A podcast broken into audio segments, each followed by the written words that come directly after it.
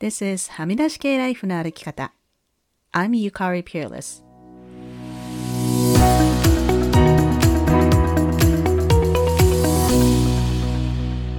周りが決めた道からはみ出して自分だけの生き方をする人を応援するポッドキャスト。はみ出し系ライフの歩き方。Welcome to episode 185. こんにちは、ピアレスゆかりです。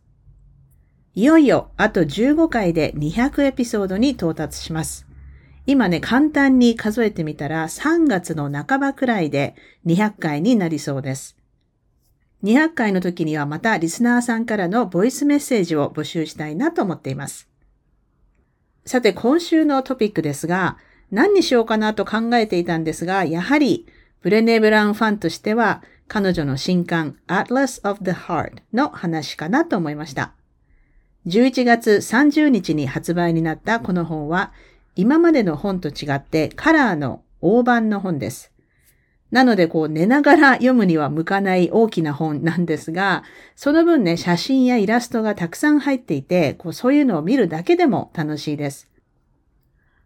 この本はどんな本かというと、一番簡単な言い方をすると、私たちが日頃感じる87の感情、体験を説明したものです。辞書ではないんですが、まあ、アトラスというのは地図帳という意味ですので、Atlas of the Heart というのは心の地図帳といった意味になると思います。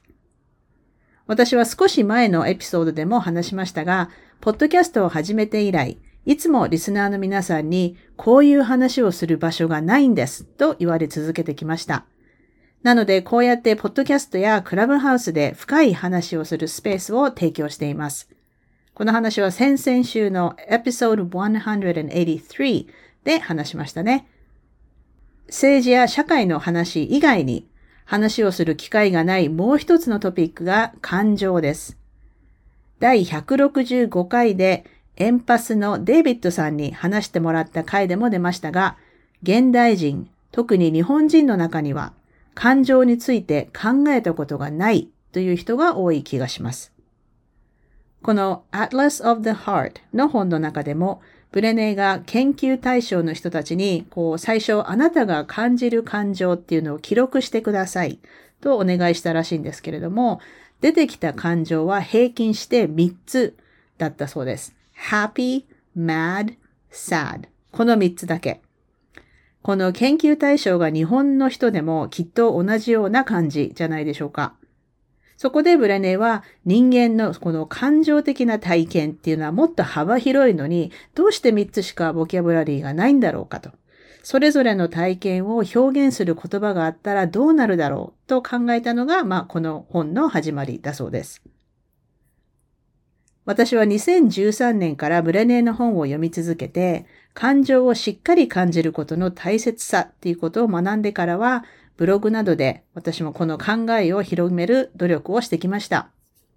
今年の初めからやっているクラブハウスでは、心もとない感情をこう勇気を出してシェアする Vulnerability Anonymous のお部屋や、感情について話す今エモのお部屋もやっています。そしてこの半年から1年間の間、ハミライやブレネー・ブラウンブッククラブでも何回も出てきた感想というのが、いろんなことを表現する言葉の大切さです。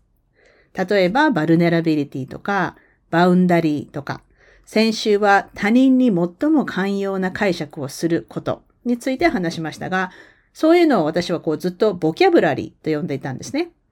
英語では、you don't know what you don't know という言い方をしますが、そういった言葉を知る以前は、そういったシチュエーションや感情や体験を言語化するどころか意識することもなかったと思います。でもこうやってみんなで学んでいくにつれて話せるように表現できるようになっていきますよね。多様性とかジェンダーのことだって私たちの一つ前の世代では意識さえもしていなかったと思いますが最近では意識が変わってきてますよね。この Atlas of the Heart でもまさに同じことをやっていて、私もね、こう最初この本がそういう本だっていうことを知った時にすごくこうびっくりしたと同時に、そうそうそうとこう激しく同意したんですね。で、まあ彼女はこういうボキャブラリーのことをランゲージっていう説明をしていますが、まあ同じことです。日本人に比べて感情表現が豊かな英語圏の人でさえ、やはり細かい感情の違いなどが分かっていなかったり、曖昧になっているようなので、今回この Atlas of the Heart で様々な感情や体験ということが詳しく説明されています。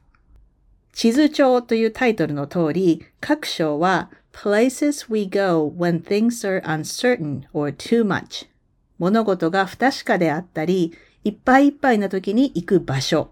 とか、places we go when things don't go as planned 物事が思い通りにいかない時に行く場所。とか、こういう心の中の場所という感じでタイトルがついていてとっても興味深いです。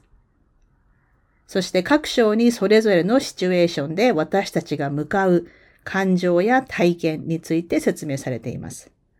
例えば、places we go when things are uncertain or too much 物事が不確かであったり、いっぱいいっぱいな時に行く場所で出てくる感情っていうのは、stress, overwhelm, anxiety これは不安ですね。worry 心配 avoidance 何かを避けること excitement dread fear 恐れそして vulnerability です。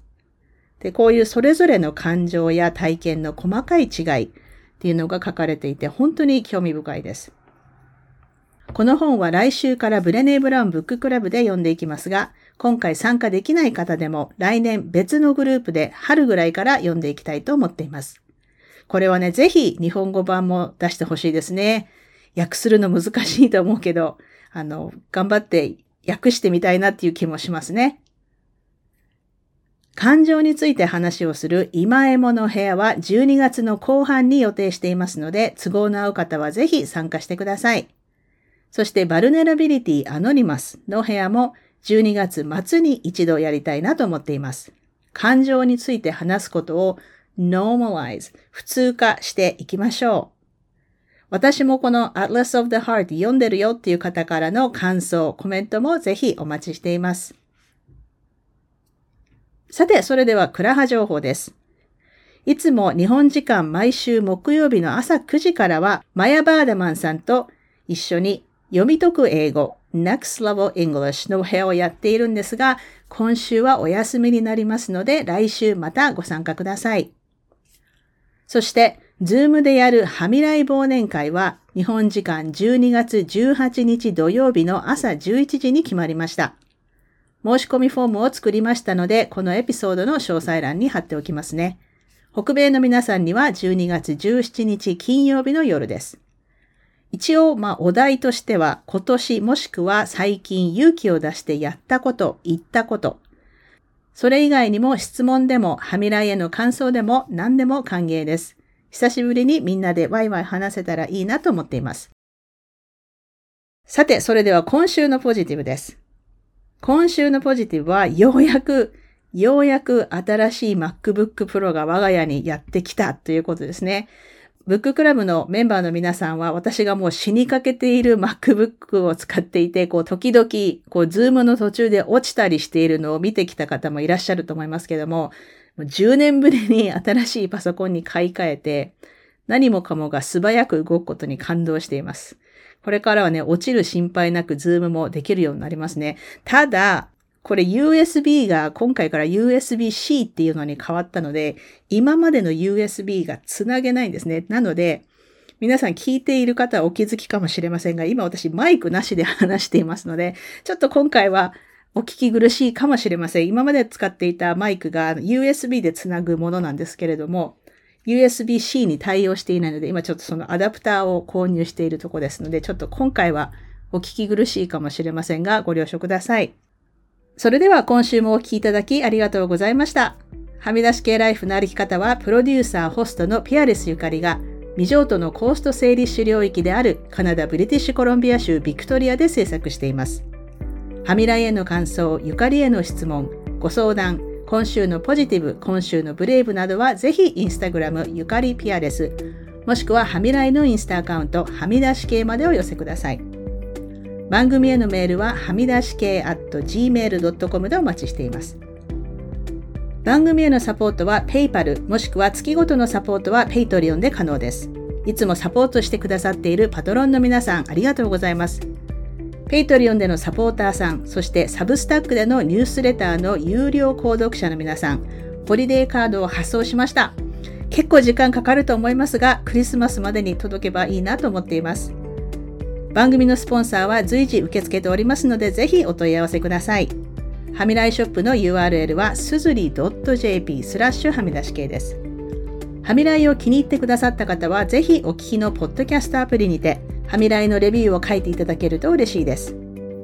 レビューを書いていただいた方には、はみらいステッカーをお送りしますので、住所を教えてください。さて、ここまで聞いてくださった方に今週の内緒話をお話しします。今週の内緒話は、これちょっとインスタに載せたんですけれども、Atlas of the Heart の本が届いた日にあんまり嬉しかったもんで、こう本が届いたよみたいなインスタのリールを作ったんですね。で、まあ、ブレネーをタグ付けしたんですけれども、ブレネー本人が私のリールをシェアしてくれて、そのおかげで私のリールが92万ビューとかつきました。本当ね、彼女の影響力ってすごいなと思いましたね。まあでもこれちょっと、ちょっとしたおまけ話があって、このリールを見た他のブレネーファンから、まあいくつかコメントもらったりしたんですけれども、とある全然知らない人からもコメントが来たんですけども、まあ、ちょっとこれについては長くなるので、はみらい忘年会でシェアしたいと思います。というわけで今週も黙らない女、黙らない人でいてくださいね。Be brave, be kind, but don't be silent. Your voice matters. Stay safe, everyone, and thank you for listening. Bye.